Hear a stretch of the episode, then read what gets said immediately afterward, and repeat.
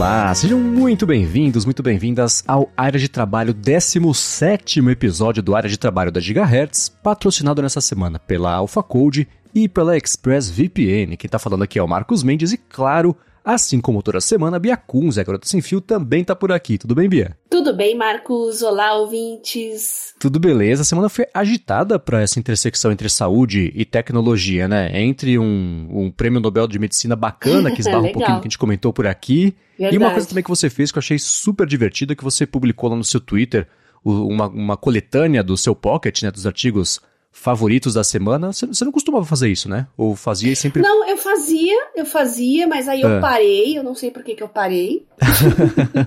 Porque eu tô sempre salvando e tô sempre lendo. Uhum. Mas, eh, na verdade, isso era um automatizador. Eu acho que eu desliguei ele sem querer. Eu sou meio lesada, gente. então, às vezes vocês pensam uma coisa, eu só sou lesada mesmo. Uhum. Mas todo final de semana, assim todos os artigos que eu separava, que eu lia com que ia lendo com calma ao longo da semana e que eu gostava, uhum. eu colocava lá no Pocket na forma recomenda de recomendações.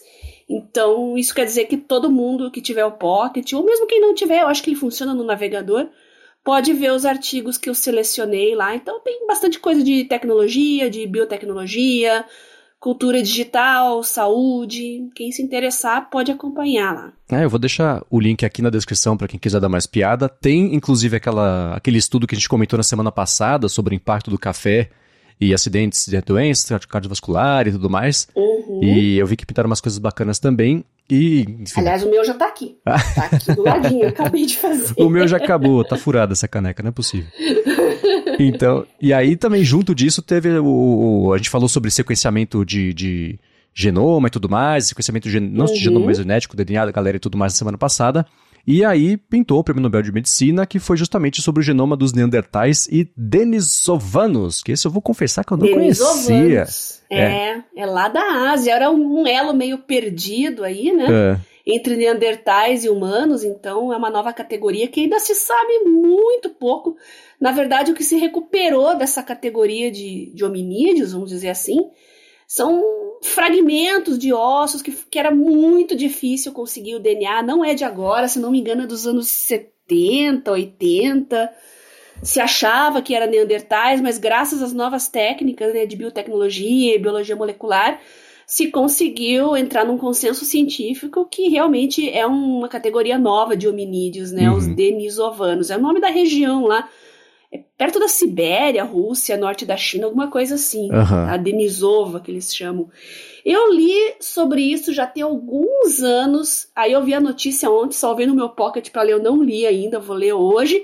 Eu quero ver se são os papers que ele publicou, se são os mesmos que eu li algum tempo atrás a respeito disso, que eu achei muito interessante. Inclusive com dentes também. Se eu não me engano, teve dentes que foram recuperados para quem não sabe, a polpa do dente, né, se o dente está bem conservado, pode ser mantida aí por muito, muitos milhares de anos sem, deter, sem deteriorar. Então, quando se acha um crânio, ainda que esteja em mau estado, mas se tem dentes em bom estado, tem uma chance aí, né, hoje de conseguir recuperar esse DNA com mais facilidade. Hum, pô, que legal, bacana.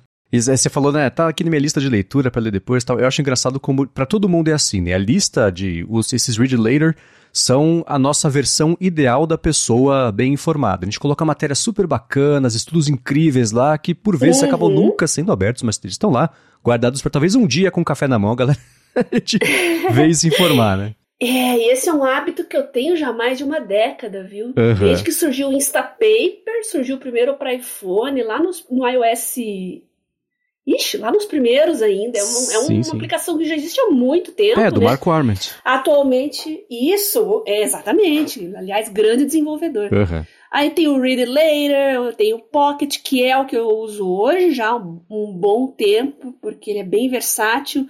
Inclusive, eu uso a versão paga, né? Porque eu uso também muito para CBN, para o meu trabalho com jornalismo porque eu preciso fazer curadoria de assuntos, né, uhum. de pautas, então eu consigo categorizar, colocar as tags.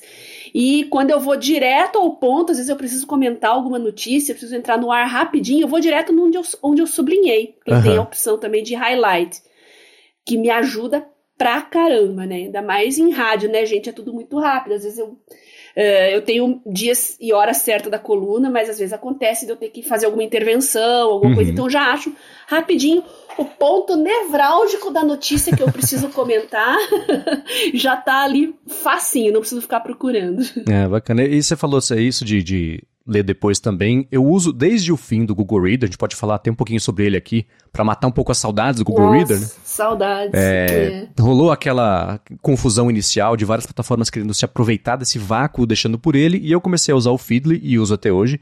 E os meus salvos no Feedly é, tem isso, né? um pouco da mistura entre notícias interessantes que eu, ah, um dia eu vou, eu vou ler depois, acabo não lendo.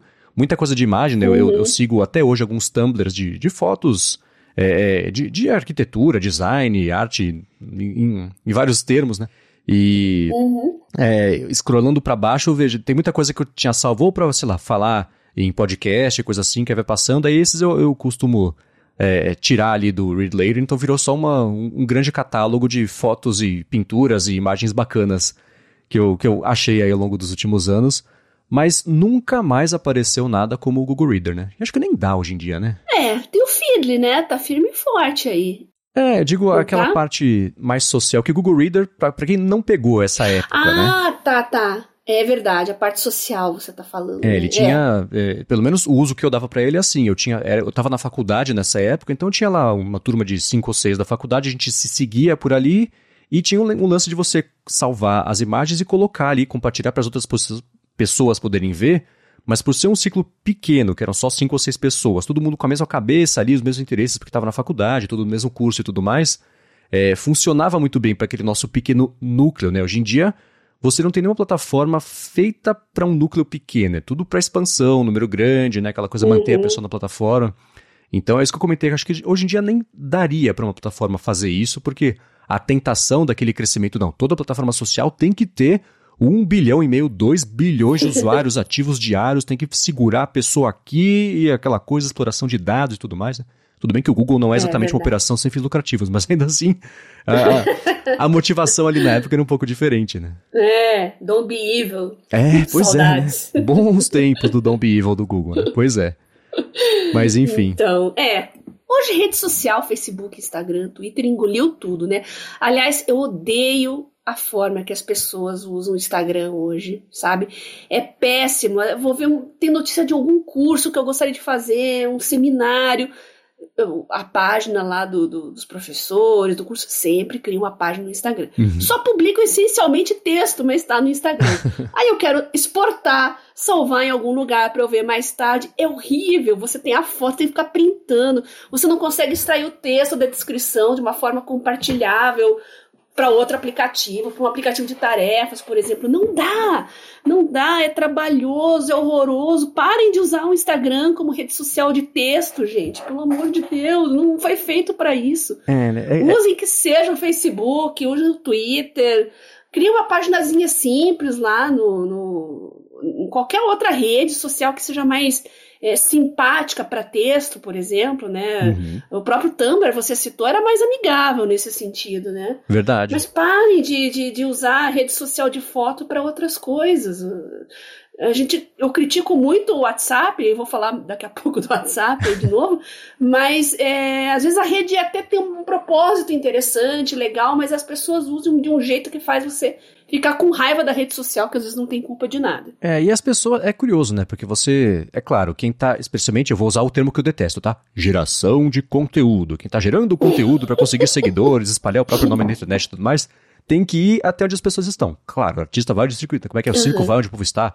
Enfim. É, então, você tem isso e aí as pessoas tentando é, usar a plataforma para passar o conhecimento que elas têm, ou do jeito que elas têm para passar conhecimento, que nesse caso, por exemplo, texto, numa plataforma que não é essencialmente para fazer isso, né? Mas eh, se ela, é, é, se ela não for onde está toda a galera, você vai produzir um texto e a sensação vai ser que uhum. vai ser para uhum. ninguém, que não é assim. Claro, as pessoas vão chegar. Se for uma coisa relevante, interessante, com profundidade, as pessoas vão chegar, vão descobrir, independente de onde estiver. Mas tem, claro, a tentação de falar, putz, se eu postar no Instagram, a chance é maior de todo mundo ver, né? Do algoritmo me beneficiar. sei lá, né? Mas tem uma discussão muito grande sobre para quem, de novo, gera conteúdo, ser dono Exato. do próprio conteúdo, seja dono do que. Guarde. É, né, é, é, tenha também. poder e tenha posse sobre o que você gera para você poder explorar isso. Se você postar por. Eu vi muita gente falando sobre stories e coisa assim.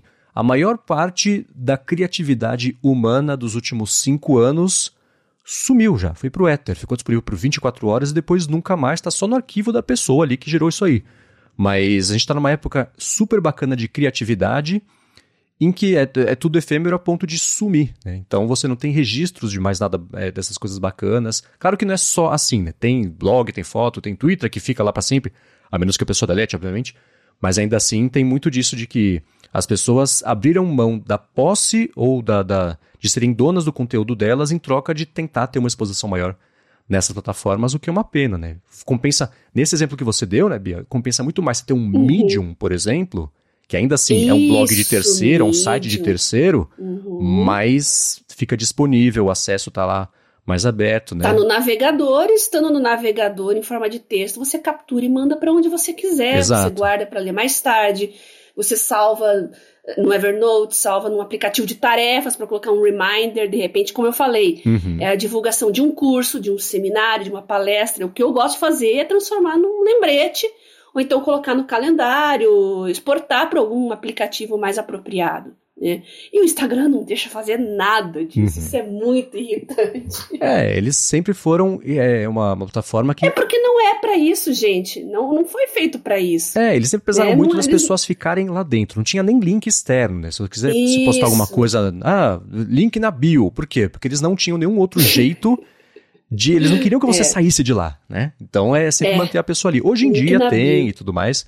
Mas eles tiveram Arraste que. Pra cima. É, então, né? Pois é. é que sumiu em, em, em prol mesmo do linkzinho da pessoa colocar, mas, poxa, levou o quê? 10 anos para fazerem isso, porque a concorrência apertou e falou: tá bom, é. vamos mudar o que a galera quer, porque a concorrência tá deixando sair, é, mandar link externo. Então a gente põe também, né? Mas, enfim. Não vamos resolver isso aqui hoje, mas fica a dica. Sejam donos dos próprios conteúdos e, e postem de um jeito que seja mais fácil de consultar e de encontrar depois e Nesse... eu tô voltando pro RSS, viu? Ah. Depois de muito tempo. É porque eu fiquei um pouco longe de vida de blogueira, assim, porque como eu tô estudando, trabalhando com outras coisas, eu fiquei um pouco afastada desse negócio de, de feeds, né? E eu comecei a reorganizar há pouco tempo, agora durante a pandemia, e eu percebi que as pessoas não usam mais blogs. Uhum. Não escrevem mais. Eu sinto tanta falta dos blogs. Saber escrever, compartilhar um texto, pra achar um tutorial um simples tutorial de qualquer coisa, eu vou procurar, é sempre YouTube. YouTube. É vídeo. Eu não quero ver vídeo, eu quero texto. Não tem, tem coisas que não tem. Uhum. Tem coisas que eu entendo fazer um review de um produto de tecnologia em vídeo, né? Realmente, você quer um hands-on, você quer ver com mais detalhes. Mas tutorial, assim, ah, para instalar alguma coisa, configurar alguma coisa. Por que fazer em vídeo se no vídeo só aparece texto e o cara pulando de menu em menu? Dá para fazer perfeitamente num blog isso, uhum. né? Então, acho que falta mais sabedoria na hora de você é, escolher o formato do conteúdo que você quer criar, uhum. né? E qual que é a rede mais apropriada. A pessoa pensa, vou botar tudo no YouTube, vou botar tudo no Instagram e dane-se. É, você falou de, dessa volta dos blogs, uma coisa que eu tenho percebido, e já faz um tempo isso, né? De hoje, né? De ontem, faz o quê? Uns dois, três anos, que é a volta das newsletters cumprindo a tarefa do que os blogs faziam antes, né? A pessoa tem uma série de links interessantes, manda uma vez por dia, uma vez por semana, para quem assinar e quiser saber por exemplo, né, o, o Bolha Dev, lá que eu faço com a Lura, é feito em cima, em parte, da newsletter do Felipe Deschamps. Então ele tem lá, uhum. é, eu estou dando uma espiada aqui agora, são 110 mil leitores ativos para a newsletter. Né? Então é uma coisa que já faz uns anos, especialmente ultimamente, tem bombado muito esse negócio de newsletter, que está cumprindo um pouquinho do que os blogs faziam antes, que era assim, essa é a minha curadoria, é o que eu achei de uhum. interessante uhum. que eu quero compartilhar com todos que leem esse blog. Então, é, é, tá um pouco por aí. Pode é, ser uma volta disso, né? Exatamente. Eu vou, eu pretendo voltar pro ano que vem com o meu blog e tudo. Até comentei por cima, assim, uh -huh. no Twitter, né? Eu acho legal esse formato de newsletter, eu acho legal o Pocket também para compartilhar o conteúdo alheio também, né? Você já fica com creme de la creme do conteúdo, né? O, o, desnecessário não aparece, é só aquilo que você já pincelou uhum. e salvou. E o Telegram, vou reativar meu canal também, tá lá quietinho, mas eu vou reativar por quê? Eu acho que a gente comentou isso aqui, ou será que eu comentei no Twitter, ou foi na CBN, eu não me lembro bem agora. Mas eu falei que os canais do Telegram ainda não estão suscetíveis a algoritmos. Ele entrega, uhum. entrega tudo. Então, eu acho que é uma coisa que a gente tem que pensar com mais carinho. O Telegram. Tá, eu sou suspeita, né? Eu sou fã. Mas qualquer coisa que tire a gente da escravidão do, do algoritmo, né? Aquele que não pode ser nomeado, uhum. o grande vilão do momento é o algoritmo.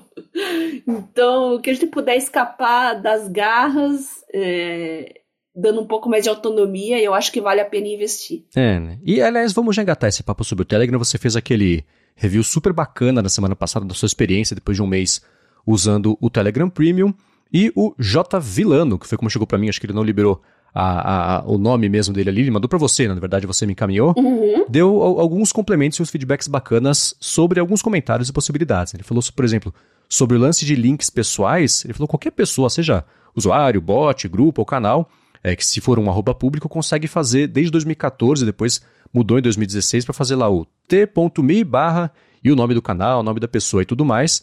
E aí tem também o, o que não é encurtado, né, que é o telegram.me barra uhum. aí o nome da, de, de usuário, aquela coisa toda. Isso. E o que pintou agora, né, foi que agora dá para fazer, por exemplo, no seu caso lá, o Bia Kunze ou o Garota Sem Fio, qual que você está usando oficialmente?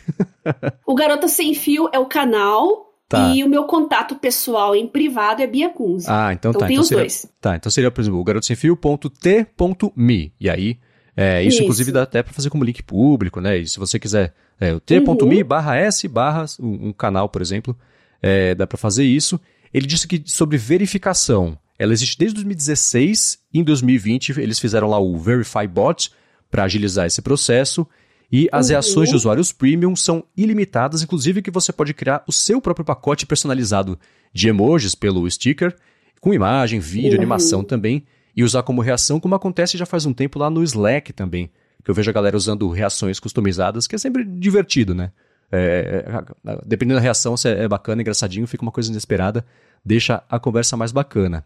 E de mensagem de áudio, aí eu fiquei bem triste. Ele falou que Infelizmente, neste momento, não dá para buscar textos nas transcrições dos áudios recebidos, que é, para mim tinha sido né, o maior potencial, a coisa mais útil, bacana disso aí. Nesse momento não dá. Mas, por outro lado, uma opção de privacidade foi acrescentada no último update, permitindo agora que quem tem uma conta premium não aceite mensagens de vídeo ou de áudio no chat privado, o que aí sim me voltou a deixar feliz. Muito bom. Olha quanta coisa tem que eu não sabia que os próprios ouvintes foram mandando feedback pra gente. O Telegram é fenomenal, né? Uhum. é tão versátil, tão poderoso que a gente não consegue acompanhar todas as features e lançamentos. Eu já não sabia mais separar o que era premium do que, que não era. Uhum. Então, esse negócio do link privado é muito bacana. Uh, o Verify, que eu não sabia também, olha só que interessante, né? E como você disse, a questão do texto nas transcrições, né, é muito útil. Ainda não dá para buscar, mas já salva muito a vida. Você rola a tela ali, você mesmo no olho você já consegue achar a informação Sim. que você quer. Mas eu acredito que isso pode ser facilmente mudado no futuro. É, a partir do jeito que é feita a transcrição, ao invés de dentro do próprio áudio, pode ser colocado como um, um balãozinho ali separado, né, como um texto uhum. desvinculado do áudio. Eu acho que isso aí acaba facilitando e vai permitir essa busca é, em texto que a gente está sentindo falta. Sim, tomara que pinte, que é basicamente o que seria uma busca em metadados, né? Você encontrar uma localização da foto, tá só no, no metadado da foto, procura por uma localização, ela aparece com o resultado, dele fazer assim.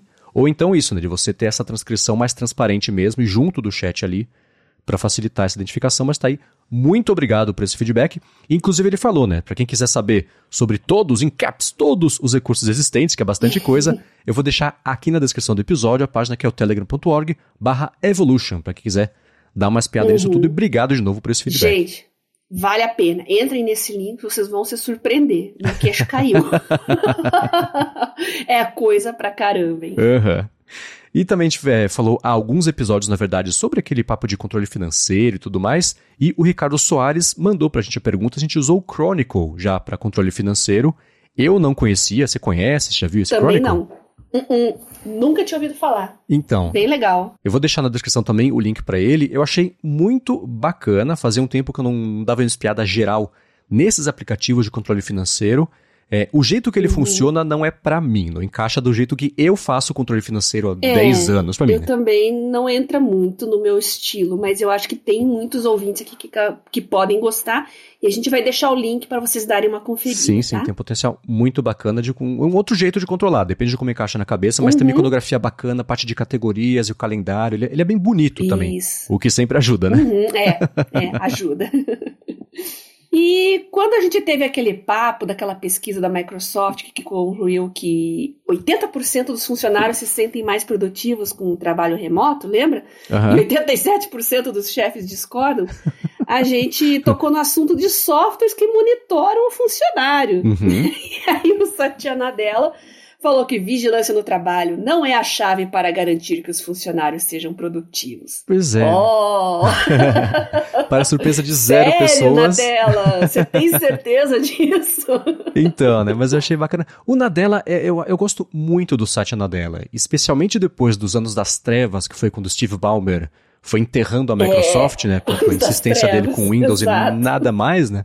O Satya Nadella, acho que ele é a pessoa certa para o cargo certo, no momento certo, que é o cara que veio de nuvem, de serviço e tudo mais. Isso. Então ele, ele... rejuvenesceu Exato. um dinossauro, vamos dizer assim, que é Exatamente. Exchange, Office e tal. Ele realmente deu uma rejuvenescida. Exatamente. E tanto para clientes quanto para galera de mercado, investidores e tudo mais. Que se você olha até o valor de mercado da Microsoft durante todo o período do Balmer, ficou não mudou. Né? Você vê todo o mercado de tecnologia decolando e a Microsoft ali com o mesmo valor de mercado. E assim que o Nadella assumiu o controle, ela decolou e, e uhum. enfim, segue aí como uma das empresas mais valiosas do mundo, que não era o caso definitivamente.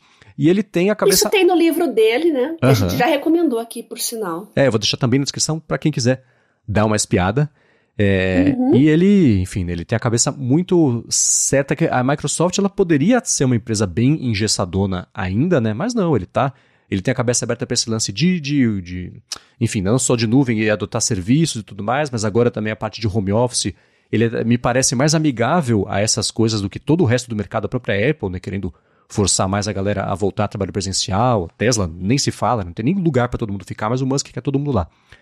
É, mas enfim, e aí também, é, numa entrevista também sobre o resultado da pesquisa, o Jared Spataro, que é um vice-presidente da Microsoft, comentou, uhum. né, complementando o que o Nadella falou, que ele não acha que vigilância sobre os funcionários é, é tipo, medir o clique, quanto clique de mouse, teclado e tudo mais, não é o jeito certo. Você está medindo atividade, mas não o resultado, o, o, o fruto desse trabalho. Né? Se você usa esse tipo de software para eles, e para mim, sinceramente, você está medindo a coisa errada para falar o que, que é produtividade. É. Né? Concordo 100%. Mas como a gente comentou no episódio anterior, né, aqui no Brasil, o patrão gosta de ficar olhando para a cara do funcionário sentadinho ali na sua mesa. Pois é. Agora, e também seguindo aqui, a gente comentou. É, você disse algumas semanas, ou na semana passada, talvez, que você, aproveitando suas merecidíssimas férias, você dá uma espiada é, em, em, algumas das coisas que a gente já comentado, já quer falar, nessa semana a gente vai falar sobre é, a parte de e-readers, caneta e tudo mais. O Gordo Geek, abraço pra ele, inclusive, perguntou para você o que você achava dos atuais e-readers com caneta, em especial o Remarkable, e você, em resposta a isso, preparou um episódio quase inteiro pra gente explorar esse tema, né? Isso, o Remarkable surgiu. Primeiro, o primeiro Remarkable não chamou tanto a minha atenção. Mas o Remarkable 2 realmente me conquistou. Eu, uhum. na época. E tem tempo isso, apesar de ser o 2, ele já tá aí. Não vou lembrar exatamente o ano, mas foi antes da pandemia que ele surgiu, tá? Uhum. Eu já estava assim fascinada com ele, queria um dispositivo para estudo, né? Que não fosse LCD. Então eu queria muito um dispositivo com e-ink. E o que me deixou para trás mesmo foi o preço, que à época estava 600 dólares, se eu não me engano. Hoje caiu um pouquinho o preço, mas na época eu levei um susto. A caneta também não é barata, é vendida separada, então isso me desanimou bastante. Mas uhum. é um dispositivo fantástico.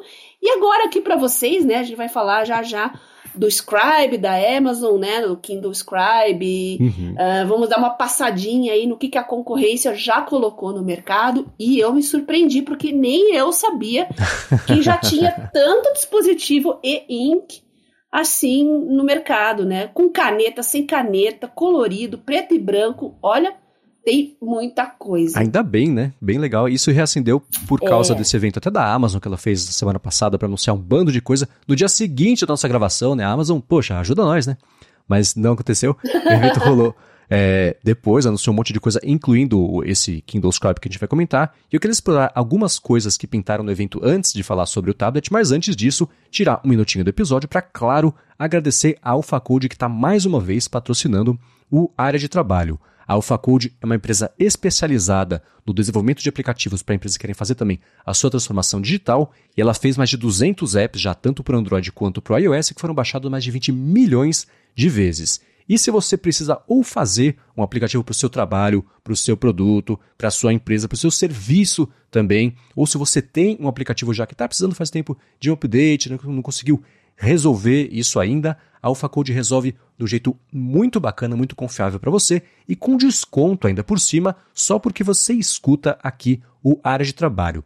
Para garantir o desconto, faz o seguinte: acessa alphacode.com.br, vou soletrar, a l p h a c o d e com.br bate um papo com eles, explica a sua necessidade, comenta que escuta aqui o área de trabalho e pronto, você resolve de vez o desenvolvimento, a atualização, as melhoras do seu aplicativo. Ou tira do papel um projeto bacana também, que faz tempo aí que você estava esperando o momento certo para tirar do papel. Chegou o momento certo. Conversa com a AlphaCode, que eles resolvem para você com desconto ainda por cima. Então, mais uma vez, acessa lá alphacode.com.br.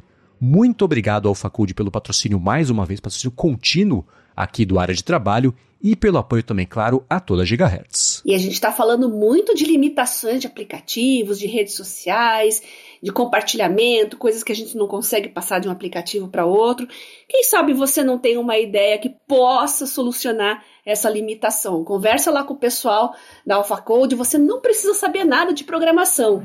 Quem sabe você não vai criar um novo unicórnio, né, Marcos?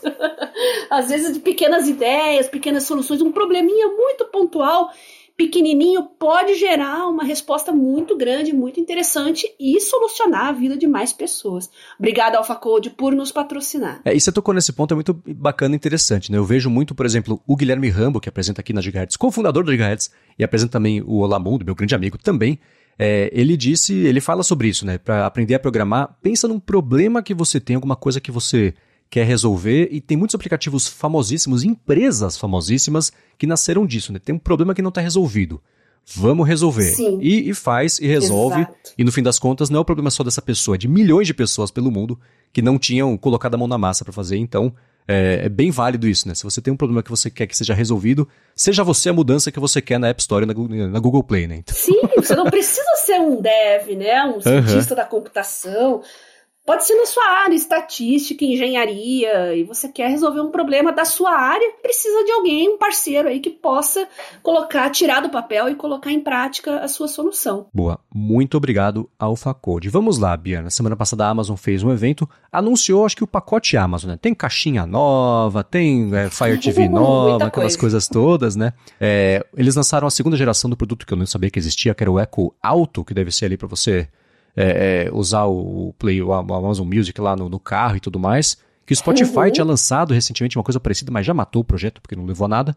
Mas enfim, um dos produtos que eles lançaram que eu achei curio curioso, perigoso e bacana foi o Halo Rise, né?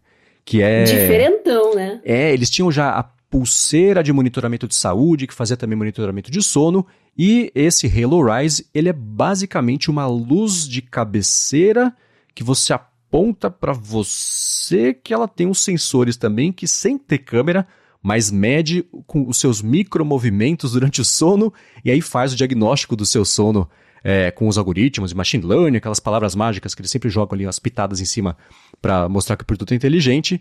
E é, é, o, ela falou, a Amazon falou, né, que é, os algoritmos do Halo Rise foram treinados e validados usando polissonografia, que é o teste que os, uhum. os médicos usam geralmente para observar os padrões de sono. E além disso tudo, também ela tem uma funçãozinha chama Halo Rise, justamente porque tem uma funçãozinha, uma luz que vai acendendo conforme vai amanhecendo, chega perto da hora de você acordar, que imita ou que mimetiza ali a, a intensidade, a cor da luz, a temperatura da luz do sol. Não temperatura de esquentar, mas a temperatura da luz. Vocês entenderam, né?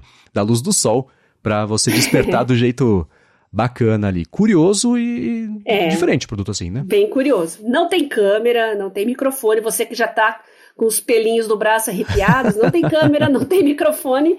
É eletromagnetismo, basicamente. Agora vamos ver em prática isso aí, como é que vai funcionar, né? Aham. Uhum. Eu tenho. Eu acho legal, é meio, meio bruxaria essa tecnologia ainda, de você Sim. ter o sensor de presença sem ter necessariamente sensor de presença e medir as ondas. Né? É. É, eu tenho aquele. Exato. Eu tenho o display do Google, Google Home, acho que ele chamava quando eu comprei pelo menos. E aí ele também, né? Se tu não tem ninguém no ambiente, ele tá lá, sei lá, mostrando só o relógio, se você tá muito longe.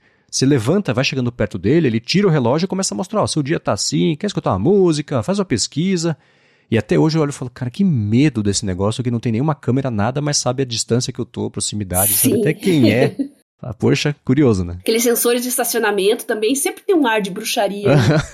Sim. Pim, pim, pim, pim. Vai bater, vai bater, vai bater. Vai bater, né? É, pelo menos quem tem pais, avós mais idosos, assim, para eles, assim, sensor de estacionamento é uma coisa de outro planeta, né? Uhum. Mas eu, eu gosto. É, é, tudo bem que é a Amazon. A Amazon, ela me lembra, sabe o quê? Sabe no Wall-E, que tem aquela empresa chamada Buy and Large, que faz desde Sim. coisa de supermercado até a, a, nave lá que tá voando em volta do planeta e é meio. No fim das contas, é a, a, a vilã da, da história. É, uhum. A Amazon me lembra um pouco disso, né? Só que eles não, por outro lado, eles sabem disso, mas não tem vergonha de seguir desenvolvendo produtos que todo mundo pode olhar e falar, nossa, que assustador, mas eu falo, tá, tudo bem, vou lançar as pessoas vão comprar e vamos aí, né? Aquele robozinho lá, o, o Astro também, que a gente pode falar sobre ele, mas especificamente essas funções de, ligadas à saúde ou biometria, lançaram um espelho que fazia a medição do seu corpo para poder mandar a roupa do tamanho certo, aquela coisa. Então eles estão sempre cercando esse, esse frango aí de, de biometria e medição de saúde porque dizem aí nos bastidores que a intenção da Amazon, no futuro, o próximo grande passo dela, né? Ela começou com varejo, se transformou numa segunda operação também de nuvem, estrutura de internet, e que uma terceira perna desse banquinho dela seria entrar no mercado de saúde com diagnóstico, seguro saúde, enfim, exames e tudo mais. Então que essa, essas, essas investidas da Amazon em pequenas medições de saúde fazem parte de um plano maior dela de virar de fato uma player gigantesca nesse mercado de saúde. O que, de novo, é interessante, mas meio perigoso, né? Verdade, verdade. Então a gente fica um pouco assustado, né? Mas isso vai depender do uso que vai ser feito. Então a gente tem que acompanhar um pouquinho mais o desenvolvimento de todas essas novidades aí para ver o que, que as pessoas vão fazer com elas, né? uhum. né? É, né? O robozinho lá, aquele astro, é uma coisa que você acha interessante ou só é só hum, fluff? A gente não sabe, né? Ontem eu tava olhando também um que mimetiza expressões faciais, tem muita coisa hoje, né? Agora, uhum. para que que isso vai servir na prática?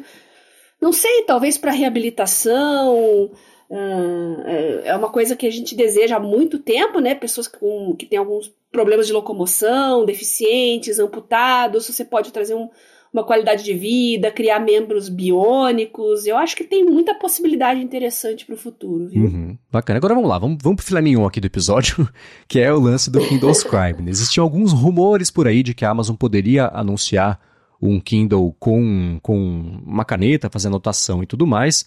Existia um desejo por parte da galera que usa também cada vez maior por causa disso e por causa também da concorrência, né? Todo mundo lançando coisas parecidas. A gente vai comentar, a Bia, na verdade, vai ensinar sobre a gente, é, pra gente sobre isso aqui. A Bia, na verdade, isso. vai ensinar isso, né, sobre isso pra gente aqui ao longo do episódio, mas a Amazon anunciou o Kindle Scribe. Eu vou tirar a parte técnica da frente, as especificações e tudo mais, para todo mundo saber do que estamos falando, para aí sim a gente poder falar sobre isso. Acho que é o jeito mais eficiente aqui é, da gente falar, né? Então, é um display uhum. que tem ali 10,2 polegadas, tem 300 uhum. pontos por pixel, os DPIs, PPIs e tudo mais, uhum. 16 GB de espaço e vai chegar mais para frente também modelos com mais uhum. armazenamento, e tem a caneta que é que no resumo que a Bia fez pra gente aqui, eu descobri que são duas versões, uhum. tem a simples e a, e a mais avançada ali, que tem borracha, um botãozinho de atalho também para poder né, tirar mais proveito ali, fazer umas coisas mais, mais rápido. É, o legal dela, acoplagem mag... legal, a Bia pode falar sobre isso, mas acoplagem magnética, é. né? É, não tem que carregar, o que aí sim eu achei muito bacana. E a Amazon falou que ela se preocupou muito em fazer com que o ato de escrever mimetize bem a sensação de escrever no papel. Então, o som que isso faz na tela, a sensação, o atrito mesmo ali, que fosse de, de papel, e, enfim, caneta, lápis e tudo mais. De funcionalidade, é, é coisas, pacote padrão também, né? É fazer markup de PDF, anotação rápida. Eles mostraram a galera desenhando ali, o que eu achei interessante e curioso. Né? Uhum. Ou, sei lá, ah, aqui a usuária tá mandando o invoice ali, mandando o boleto, a fatura para a galera pagar ela, assinando ali e tudo mais, então diário, uhum. lista de tarefas, além de, claro, anotações rápidas ali no estilo post-it, post-it não, né, mas um, é um pop-up que aparece ali em cima, uma janela, para fazer anotações em livros. Tá, tá, tá, bem interessante o leque de funcionalidades, mas muita coisa ainda não está disponível, né? Uhum. Disseram que vão vir em updates de software então tem que esperar um pouco, né? Sim. Mas tudo isso que você falou, né, é, é, já é bem interessante. Eu acho que tinha uma espera por um, um dispositivo desse, desse estilo, né? Mas lembrando que ele é o ecossistema da Amazon, né, do uhum. Kindle mais especificamente, que tem os livros que você compra. O sistema atual já permite anotações, mas você tem que digitar da maneira normal. Tem os highlights, você consegue exportar. Então a gente já tem um ecossistema de anotações e highlights. A vantagem agora é que você vai poder escrever à mão e muita gente, como eu, gosta de rabiscar, gosta de escrever rapidinho, porque realmente o feedback para você digitar num, num, Kindle, né, com aquele tecladinho virtual ali, dependendo da quantidade de texto que você quer inserir, dá uma preguiça e você desiste. Uhum. Então, esse problema pelo menos está resolvido. Agora, falar, eu vi muitos portais brasileiros, inclusive, falando que é o dispositivo perfeito para estudantes e tal, aí eu já não concordo muito, não, tá? Uhum, por quê? Talvez para humanas, eu acho que sim. Estudante de humanas, que tem muito texto, tem uma linearidade. Porque o formato das notas é no estilo post-it. Quer dizer, você vai estar tá com o livro, os mesmos livros que você já lê em qualquer dispositivo Kindle, né? Ele abre um pop-up imitando um post-it e é ali que você vai fazer os seus rabiscos, tá? Então não é exatamente um aplicativo, não é exatamente um formato agradável e, e amigável para gente, pessoal de engenharia, área de saúde, área científica, que os livros são diferentes, né? Tem pranchas, às vezes tem gráficos, uh, lâminas, micrografias, então isso, isso limita um pouco para quem gosta de escrever em cima, puxar seta. Lembrando que eu estou falando do ecossistema da Amazon. Se você pegar seus PDFs, um, outros formatos de documentos, aí é outra história. Aí você vai poder rabiscar por cima de tudo. Tá? Agora, em livros da Amazon é um pouquinho mais complicado. Talvez isso se resolva um pouco com o aplicativo que vai surgir em 2023, que estão prometendo que é um App Sync né, do Kindle, uhum. para suas notas irem para o seu tablet, para o seu smartphone, para o seu desktop, qualquer lugar que tenha o aplicativo do Kindle, né? Isso, isso deve ser interessante também, né? Porque é um pouco chato você ter as notas ali num dispositivo dedicado e não conseguir trabalhar com elas em um editor de texto futuramente, por exemplo, uhum. né? A questão dos PDFs e dos documentos no formato Word, né? Uh, também está sendo prometido aí para 2023 um sistema de nuvem integrado direto com a Microsoft. Então isso parece ser bem legal para quem quer um uso mais profissional, assim, com seus documentos, é interessante, tá? Também a iluminação vai ter com luz, sem luz, uh, o sépia. Eu não entendi se a sépia vai estar tá inclusa no dispositivo com luz ou se é separado. Parece que vai ser um dispositivo separado. O que não faz muito sentido para mim, né? Já que é, é, seria uma coisa opcional, mas não ficou muito claro, né, nas especificações, como é que seria esse, esse sépia, né? E o preço, é, como a gente já falou, 340 dólares. Então, lembre-se que você está no ecossistema da Amazon, você vai estar bem limitado aos livros e uh, ao sistema de compras, ao sistema de notas, de highlights, de exportação, é, compartilhamento dentro do ecossistema da Amazon, do Kindle. Então, isso ainda está bem amarradinho. E eu não acredito que seja um dispositivo mais completo para estudantes, como o Remarkable, por exemplo, que a gente já vai falar, né, Marcos? Uhum. Qual que são as suas impressões a respeito do Scribe. É, ele, eu, eu acho a ideia muito legal e eu acho que o fato da Amazon entrar agora nesse mercado vai esquentar ainda mais o mercado inteiro. Então você vai ter mais empresas lançando mais opções para concorrer com isso, o que é sempre bacana para todo mundo, né? É, concorrência. Uhum. É, olhando para o que me impressionou é, em relação a ele, pelo menos eu, eu não consegui achar nenhum vídeo das pessoas mexendo. Eu só vi vídeos da Amazon apresentando é, o, o, a função. Né? Então tem isso, mas me uhum. impressionou o tempo de resposta entre a pessoa fazer a escrita e a escrita aparecer no e-ink, porque isso. a gente sabe que e-ink é uma tecnologia em evolução, né? Ela tem as suas limitações de tempo é. de atualização e tudo mais. Então, é, a hora que apareceu a pessoa escrevendo e na hora aparecer na tela o que ela estava escrevendo, eu falei, poxa, bacana, o tempo de resposta, se a Amazon fez é, alguma magia ou bruxaria aí para fazer esse tempo de resposta ser o mais próximo possível da escrita mesmo, muito bacana e me impressiona por ser e-ink, mas a experiência inteira dele tem muito cara de uma primeira versão de alguma coisa, o que é, né, claro. É. Mas ainda assim eu olho uhum. isso e falo, puxa, a terceira versão desse produto vai ser incrível, né? Então, é, tem muita coisa, como você disse, que a Amazon está prometendo para o futuro. Essa integração com que a Microsoft, que ela está fazendo com as coisas da Microsoft, com o Office, especialmente com o Word, muito bacana. Acho que sem isso já seria um, um, um produto é, é, meio condenado aí, porque não dá para a uhum. Amazon querer inventar agora, sei lá, uma suíte de, de, de produtividade e esperar que as pessoas vão assinar, né? Não Sim. vai ser por aí. Então, bem bacana um ela fazer essa parceria. PDF próprio, por exemplo. É, não, não inventar sentido, a Amazon né? fazer um, um Word dela, sabe? Essas, essas ideias que às vezes as empresas uhum. têm, né? É, uhum. Mas bacana, então integração, você mandar documentos a partir do Word para ele, é, é, tá, vamos ver, né? Tá. Porque o bacana seria você mandar dele pro Word e, e, e, fazer, né? É aquilo que a gente tá falando no Instagram, né? Não me prenda aqui, me deixe sair daqui e dê é. a utilidade e, e enfim, né? usar como eu quiser e não o contrário. É um produto muito bacana. Pro meu dia a dia, não teria uso, ainda, não sei, né? Uhum. Mas uh, o que me deixa triste é saber, pelo menos eu vi que o Tassos Veloso já confirmou, inclusive te, te citando, né? Citando, acho que talvez hora de trabalho, não sei. Uhum. É, que Sim. não vem para o Brasil. Então, no site da Amazon ela diz assim: estamos trabalhando, né? Como é que tá aqui? É, por enquanto. Então não vem para o Brasil por enquanto. É, então não sei, né? Parece uma mensagem padrão de produtos que se esgotaram, que não é o caso aqui. Você fez uma observação muito é. bacana, né?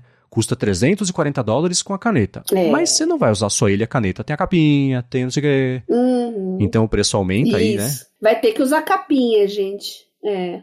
Ele não é IPX8, como o Kindle normal. Uhum. Ou seja, esse negócio de ler na beira da piscina, assim. Então... Perigoso. não é uma boa ideia. Uhum. E só, eu acho um é... pouquinho mais de cuidado, né? Ele é mais delicado. Sim. E esse lance da, dessa é, certificação IP, acho que é bacana para quem não. É, a gente saber por quê, né? Como é que funciona, até pra galera poder ter um, uma. Um, um senso crítico daqui para frente, que para quem não sabe o que é isso, assim, você tem o IP, por exemplo, 68. Aí o, o, o primeiro número, o que seria o 6, é sobre é, a resistência dele ao ingresso de poeira e coisa assim. E aí, o segundo número, que hoje vai até, na verdade vai até o 9K, mas se fosse o IP68, ele é resistente à poeira e à água, à imersão lá de um metro, com a pressão e tudo mais.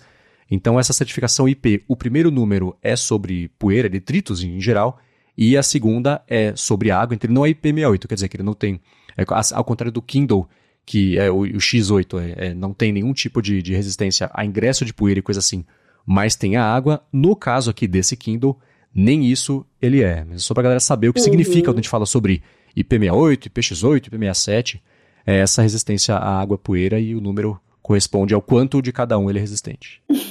Então, todas essas limitações podem ser bem frustrantes para alguns, mas a gente tem, tem, que entender que ele é um Kindle, ele é um e-reader, uhum. ele não é um tablet, não é um bloco de anotações, não é um dispositivo para estudantes, ele é um leitor de livros tá? Então, o plus dele é ter a caneta e você fazer as anotações com mais facilidade. Talvez para o futuro, eu, o Marcos já não acha tão interessante para o uso dele, talvez para o meu seja, porque eu gosto de colocar anotações nos livros e eu não faço isso no Kindle, como eu falei, por preguiça, porque é um saco aquele teclado. Então, eu poderia pensar, mas no momento eu tenho três Kindles aqui, não está nos meus planos realmente comprar. O que nos leva a falar de um dispositivo que talvez seja aí sim com e-ink mais adequado para estudantes, que é o Remarkable, que uhum. já está aí faz um tempinho no mercado, né? Uh, a Amazon falou também que o Scribe é mais fino que o iPad mais fino, mas na verdade o Remarkable é um pouco mais fino. Então eles, você vê que eles posicionam ele no, no mercado assim, mas não é assim. E Reader esqueceram totalmente o concorrente, né? Compararam só com um iPad. Isso é um pouco curioso. Uhum. Uh, é pouquíssima diferença. O Remarkable é mais fino, mas é. Nossa senhora! É um. Um cuspe de uma bactéria mais fino ali. Você nem vai perceber se você pegar na mão. É, estrategicamente Mas faz o... sentido eles terem usado essa abordagem, porque eu tenho certeza que muita gente Sim. que vai comprar o Kindle Scribe nem sabe que o Remarkable Apela, né? existe. Né? Não, não, sabe que existe. Então, se a Amazon posicionar, falar no evento, ah, tem o Kindle Scribe aqui que é tipo Remarkable, vai vender um monte de Remarkable, eles não querem isso. A então, galera quer Remarkable. É, exato, né? Então você posiciona contra o iPad, né, para pegar essa galera que se interessa por essa criação de, de anotações e mais consumo de conteúdo com um rabisco ou outro. Ou então que eles falam ah, anotação, né, lista de tarefa, coisa assim. Mas você não pode anunciar o seu principal concorrente que neste momento tem um produto mais maduro que o seu, né? Então fala, mira é. muito mais para cima para você falar, poxa, entre gastar 500 dólares no iPad e 340 no Kindle, o Kindle é bem melhor e compra esse, né? Então tem isso, né? Não pode anunciar sobre a existência de um concorrente.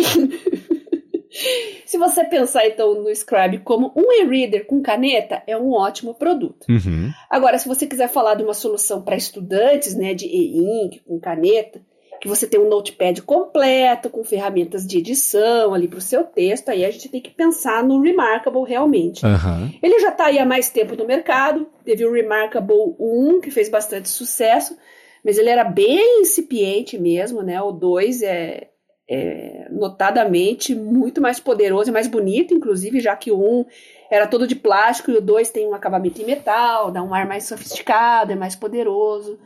Né? Ele tem mais opções de gerenciamento de arquivos, né? Uhum. Na época que surgiu, outra coisa que me deixou com o pé atrás, né, além do preço, é que ele só integrava no momento com o Google Drive e com o Dropbox. E eu uso a solução da Microsoft, que é o OneDrive, né? Então já pegou para mim. Mas uhum. como o software está em constante desenvolvimento e eles soltam muitas atualizações, pelo que eu vi, os usuários que têm e que fazem reviews aí de um ano, review de dois anos de uso. Eu gosto de acompanhar review de longo prazo, uhum. justamente para a gente ver como é que a, a empresa trata o seu produto aí na, nas atualizações, né, ou se simplesmente abandona. E não é o caso. O Remarkable está sempre recebendo atualização. Não sei se ele já tem uh, suporte ao OneDrive. A única informação que eu vi citando por cima era o OneNote. Uhum. Eu não sei se a pessoa se enganou e quis falar OneDrive e falou OneNote, porque o OneNote é um aplicativo de anotações também, né? Então, fiquei meio na dúvida o que, que o Remarkable 2 está suportando no momento. Ele é grandão, tá? Bem maior que o maior Kindle. Então, é, lembra mais um, um iPad Pro, um tablet Samsung grande. Uhum. Uh, o que faz sentido também, já que você vai usar como um caderno, né? É muito legal, né? Ele substitui super bem cadernos convencionais para livros técnicos. Fantástico, que aí você escreve, pega um PDF de um livro técnico, por exemplo, dá para você fazer anotações mais versáteis, né? Escrever em cima de imagens, uhum. por exemplo, puxar seta, que é uma coisa que eu gosto muito de fazer em cima de imagens e de gráficos, né? Então, ele não é tão prático quanto o Kindle, então não dá para dizer que o Remarkable é um e-reader, Aí sim, a gente diz que ele é mais um dispositivo de anotações do que um e-reader, uhum. ao contrário do Scribe. Então veja que o posicionamento dos dois produtos é um pouco diferente. Sim. Tá? Então, se você é da área científica, engenharia, área da saúde, médica, como eu já falei, né, é um excelente dispositivo, você vai gostar bastante dele uh, como um estudante, como alguém que está se aperfeiçoando, que consome muitos papers, muitos livros gosta de escrever. A melhor caneta do mercado, a tecnologia da, da caneta do Remarkable 2 é da Vacom, e a gente sabe que é outra marca aí que foi uma parceria certeira, porque Sim. realmente uh, a qualidade do produto é muito boa, mas eu também vi reclamações dizendo que a caneta é um pouco frágil, então se você fica derrubando no chão toda hora, pode ser um problema. Uh, só que é vendida à parte e é bem cara. então isso foi outra coisa que foi me, me empurrando mais para longe do Remarkable na época, né? Também tem uma versão com borracha opcional. Esse negócio de borracha opcional, eu fiquei pensando muito nisso, né? Porque vocês têm o Apple Pencil, vocês têm aí a S Pen, que já estão no mercado há bastante tempo. É legal você ter um botãozinho ali, uma integração, quando você está fazendo uma anotação. Porque sua mão fica andando, indo nos menus, procurando borracha, procurando recorte, procurando não sei o quê. Quando você já tem o botãozinho ali direto no seu dedo enquanto você está escrevendo, você ganha muito tempo com isso. Uhum. Então, se você pretende comprar um desses dispositivos com caneta, que tem uma caneta opcional com borracha, tira o escorpião do bolso e pega. que é um Já que você vai gastar mesmo, é. né? Vai gastar os tubos, porque não são baratos os dispositivos, bota mais 10 dólares ali, pega de uma vez a versão com borracha, que vai ganhar muito em produtividade e praticidade. Uhum. Tá? Outra coisa que me chama muita atenção uh, no Remarkable, nos reviews que eu, que eu vi né, no YouTube, em vídeo, é a sensação de, de escrever em papel. Inclusive, tem um vídeo que eu vi, a pessoa escreve no Remarkable e depois escreve numa, com uma caneta em um papel convencional. O som, dá, dá quase para sentir um vídeo. Se você nunca sentiu um vídeo na vida, o barulho, uh, o feedback ali é uma sensação muito próxima de papel mesmo. Então, se é isso que você está buscando, com certeza o Remarkable vai te entregar. E o preço, né? Como eu falei, atualmente os que eu vi por aí estão variando entre 500 até 560 dólares, né? Dependendo da configuração. Tem o lance da caneta, capinha, que você vai ter que pôr uma capinha também. Aí tem capinha de couro, magnética, de tecido, de. Nossa, tem um monte de acessórios pro Remarkable. Tá? Então, acho que esses são os, os dois principais. Aí, como eu falei para você, né, Marcos, eu fiquei surpresa com a quantidade de dispositivos com e-ink que já tem hoje no mercado. Eu separei alguns para citar aqui para os nossos ouvintes que quiserem conhecer um pouquinho mais. O Marcos vai deixar também todos os links, né, para o pessoal conhecer melhor. Olha quanta lição de casa já tem para fazer. separei os principais, né? vai estar tá aqui, é vai estar tá aqui, tô brincando. Assim. Então, uh, quem já teve um Kobo, tem uma versão ink também com caneta que é o Ellipse. Tem o Supernote A5X, também que me pareceu bem interessante. O Pocketbook, que me chamou muito a atenção, porque aparentemente foi o primeiro dispositivo e-ink. E quando a gente fala e-ink, gente, é o nome da empresa que faz essas telas com a tinta eletrônica é e-ink mesmo, tá? É o nome da, da do fornecedor dos displays. Então tem o e-ink com cores. Olha que bacana. Uhum. Pra ler gibi, pra quem gosta de quadrinhos, é legal, hein? Uh, livros científicos talvez nem tanto, porque ele é pequenininho, ele é mais um e-reader Kindle mesmo, sabe? Compacto, que você põe no bolso, no cantinho ali da, da sua jaqueta, dependendo do seu tamanho da jaqueta, você consegue até levar no, num, num bolso assim, né? E o problema é que é um ecossistema totalmente fechado, aparentemente não tem muitas atualizações, não tem aplicativo, não tem muita coisa, você está restrito ao que ele está fornecendo ali, né? Uhum. Aí acho que o outro concorrente, esse sim bate de frente aí com o Remarkable e até com o Kindle, é o Onyx Book, que tem um monte de versões já, também há um bom tempo no mercado, sendo que os mais recentes aí são o Onyx Books, é Books, não é Book, tá? B-O-O-X. Onyx Books Note Air, que é bonito, é sofisticado, lembra um pouco o Remarkable, né? E a coisa mais bacana dele é que ele é Android. Ou seja, tem Play Store, você instala o que você quiser nele, uhum. pode até instalar o aplicativo do Kindle. Olha só que interessante, a versatilidade do Kobo, de qualquer livraria é, do próprio, próprio Playbooks, né, da, da, do Google, que também vende livros. Você pode usar qualquer plataforma, qualquer biblioteca, uh, num dispositivo só. Isso é bem interessante, bem bacana. E sendo um dispositivo Android, você instala qualquer coisa. Dá para você instalar rede social? Dá. Dá para instalar aplicativo de anotações? Dá. É bem bacana, tem muitos fãs também, né? Views, reviews, aí o pessoal elogia bastante. E o mais recente, que é o, a versão colorida, né? Que é o Onyx Books Nova Color 3. Então, ele é um tablet Android completo com e-ink em cores. Então, você vai ter tudo que o Note Air tem, só que colorido, né? E só que eu achei ele meio esquisito. A gente vai deixar os links aí para vocês darem uma conferida.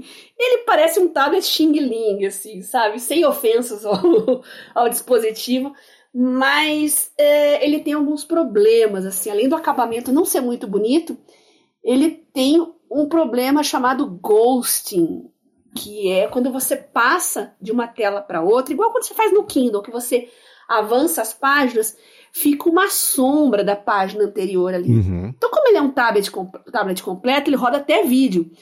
E eu achei bizarro ver vídeos em e-ink. Eu fiquei, puxa, é legal ter isso, mas acho que você não vai usar esse tipo de dispositivo para fazer isso. É melhor você comprar um tablet convencional. Mas, tirando isso, é muito legal, né? Você. É, tenta pensar. Ele é um dispositivo legal se você pensar nele como um e-reader que você uhum. pode personalizar.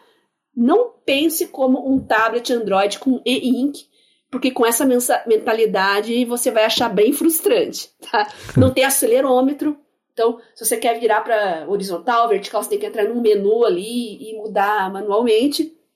Mas tem USB on the go, né? Você consegue pegar arquivos de pendrive para ler nele. Tem até áudio, Bluetooth. Então, se você quiser ler audiolivros, é um adicional super interessante.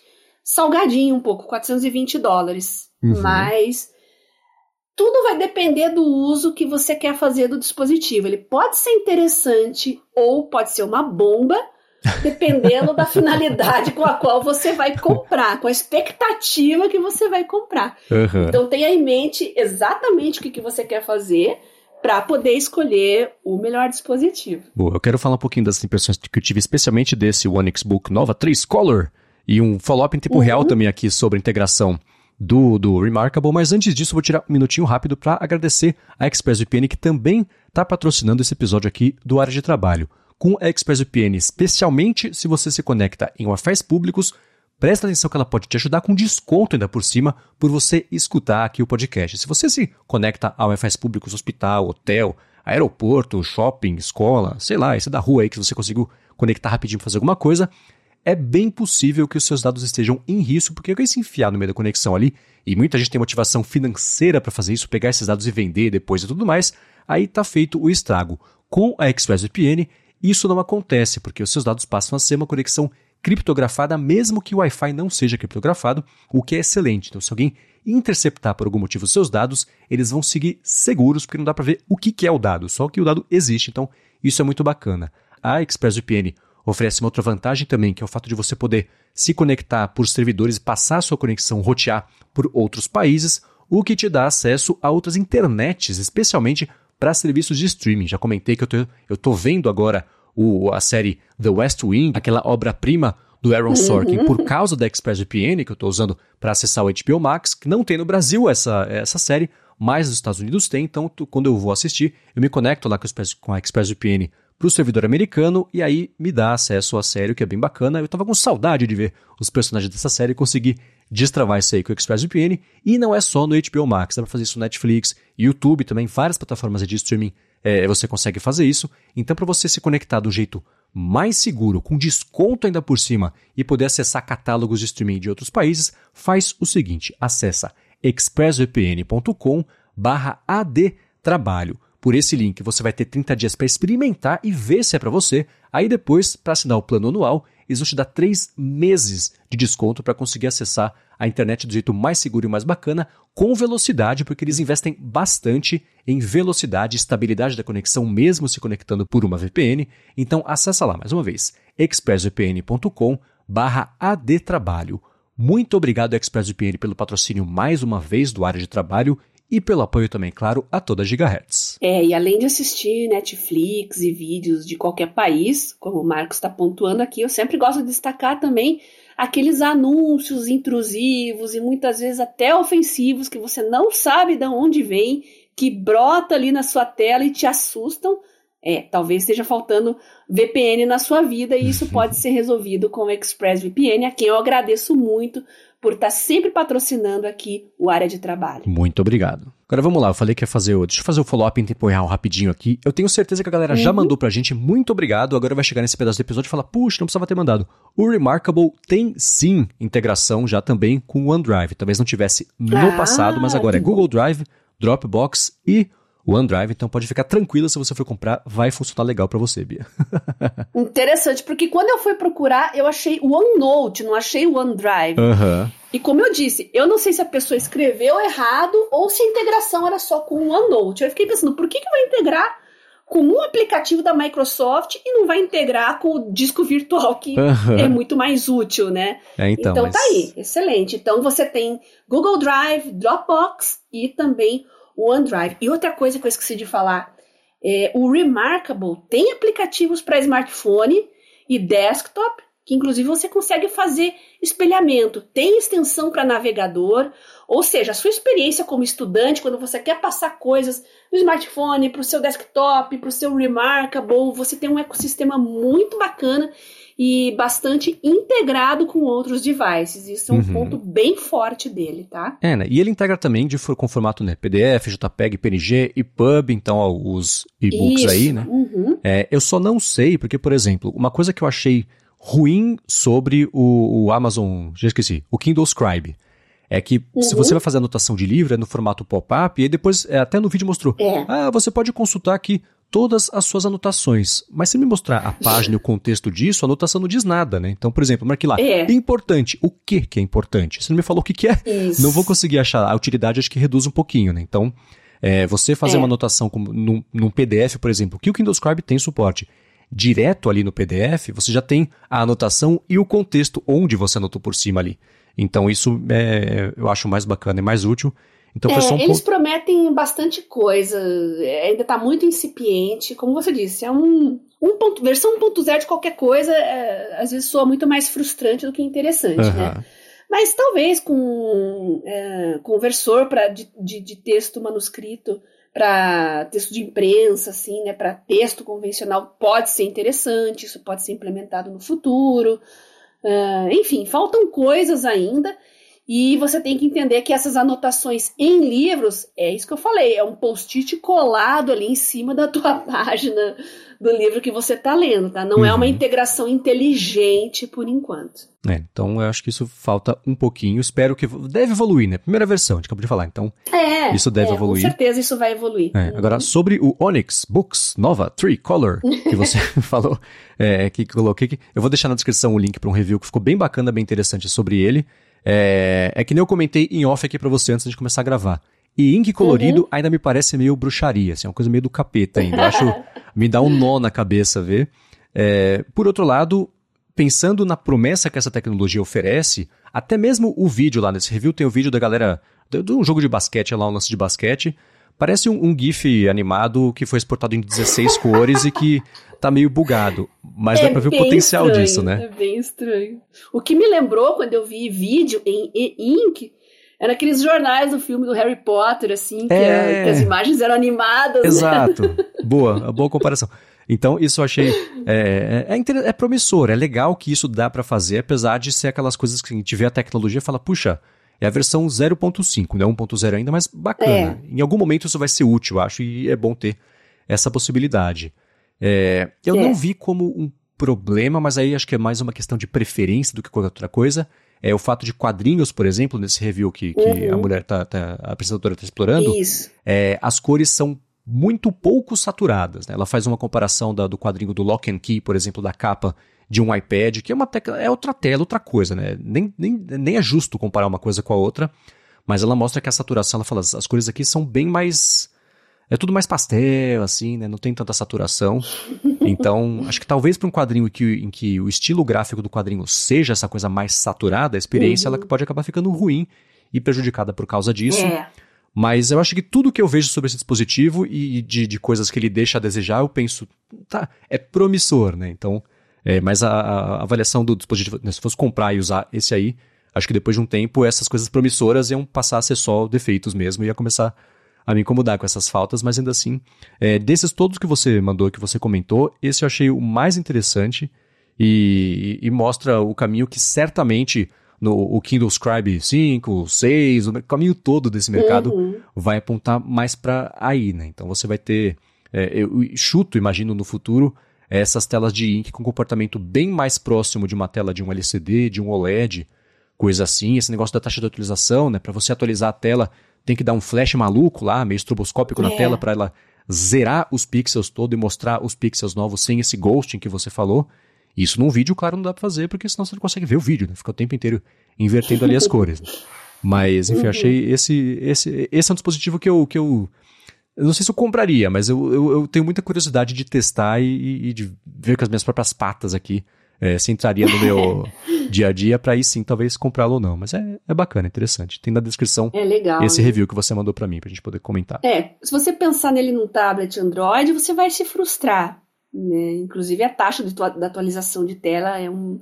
Não dá para comparar a fluidez né, de um tablet uhum. normal com um dispositivo e-ink. Aliás, por isso que eles são caros também. Eles precisam de mais processador, precisam de mais bateria. Porque o simples fato de você passar uma página, por exemplo, mudar de tela, é ali que vai o processamento da coisa. E se você quer um, um processamento adequado, eficiente, lisinho, né, maciozinho, isso vai exigir mais processamento, mais resolução de tela, e isso custa caro. Uhum. Então acaba refletindo no preço final para o consumidor. Mas se você vê esse dispositivo como um e-reader, que você consegue personalizar, eu acho que esse é o, é o eu já falei, né? É o, é o mais bacana dele. Você coloca lá o aplicativo do, do Kindle, Kobo, coloca o Pocket, coloca o Evernote, o Notion, um aplicativo de tarefas como o Todoist, um aplicativo de anotações. Poxa, você tem um e-reader é, turbinadinho. Fica bem bacana. Agora não pense em ficar assistindo o vídeo no YouTube ali que aí não vai dar certo. É. WhatsApp, não, não, não, não, não, esquece essas uhum. coisas. Ainda não. Quem sabe no área de trabalho 150 a gente tem algo a, a falar sobre isso que tem evoluído, né? pois é, pois é. Muito bem, agora para passar a régua no episódio de hoje, eu quero trazer uma pergunta que foi feita pelo Rogério Buzelli para essa nossa sessão aqui, o Área de Trabalho Responde, que é a seguinte: ele falou que tem um iPhone desde 2012 e até hoje sente falta dos alarmes de agenda que tinha, por exemplo, no Android. Uhum. Ele falou que no Android o alerta de compromisso tocava como um alarme, não como uma notificação. Então tinha até. É, você uhum. tem o soneca ali, os snooze e tudo mais. Era um grito que não passava despercebido. e na agenda do iOS é quase um sussurro. Ele perguntou se tem solução. É, isso é um problema. É, é, tá falando de Android, mas tem Androids e Androids. Da Samsung gerencia isso de um jeito, Motorola, Lenovo gerencia de outro jeito uh, Xiaomi gerencia de outro jeito, você vai ver isso de maneiras diferentes conforme o, fabricante e a customização do Android. Uhum. Agora, eu não sabia que na agenda do iOS era quase um sussurro, Marcos. Faz tempo que eu não estou usando iOS, até fiquei surpresa. Não tem jeito de mudar isso, não? É, então, eu acho que depende de cada fabricante o jeito, o conceito que eles aplicam para a importância ou para o que é para você usar as coisas, uhum. né? Eles, pelo que eu vejo, uhum. E eu tenho, a gente pode falar até nos próximos episódios sobre isso, eu mudei completamente a forma como eu lido com lembretes, calendário. Eu tô usando calendário com emoji e tudo mais. A gente pode falar mais a fundo sobre isso. Ah, mas... eu também mudei. Então ah, vamos fazer um episódio só sobre isso. Ótimo, legal. Você vai falar temos... de iOS e eu falo de Android. Perfeito, combinado? tá marcado.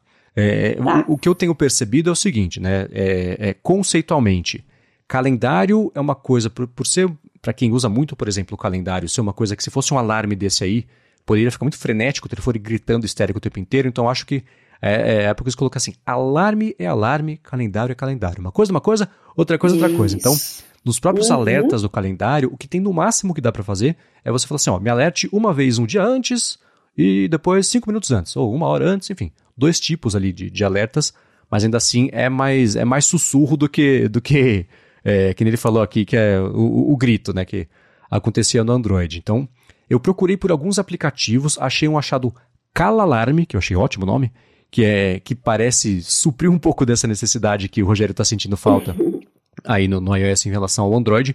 Se você que está escutando aqui o episódio conhece um aplicativo de calendário que aparentemente faça um escândalo para mostrar o alerta de quando você vai perder o compromisso, manda aqui para a gente que a gente comenta ao longo dos próximos episódios. E, e, uma coisa que eu, que eu vou dizer é assim: o alarme do iOS, a ferramenta de alarme para. que seria o que a galera usa mais, por exemplo, para você acordar, né?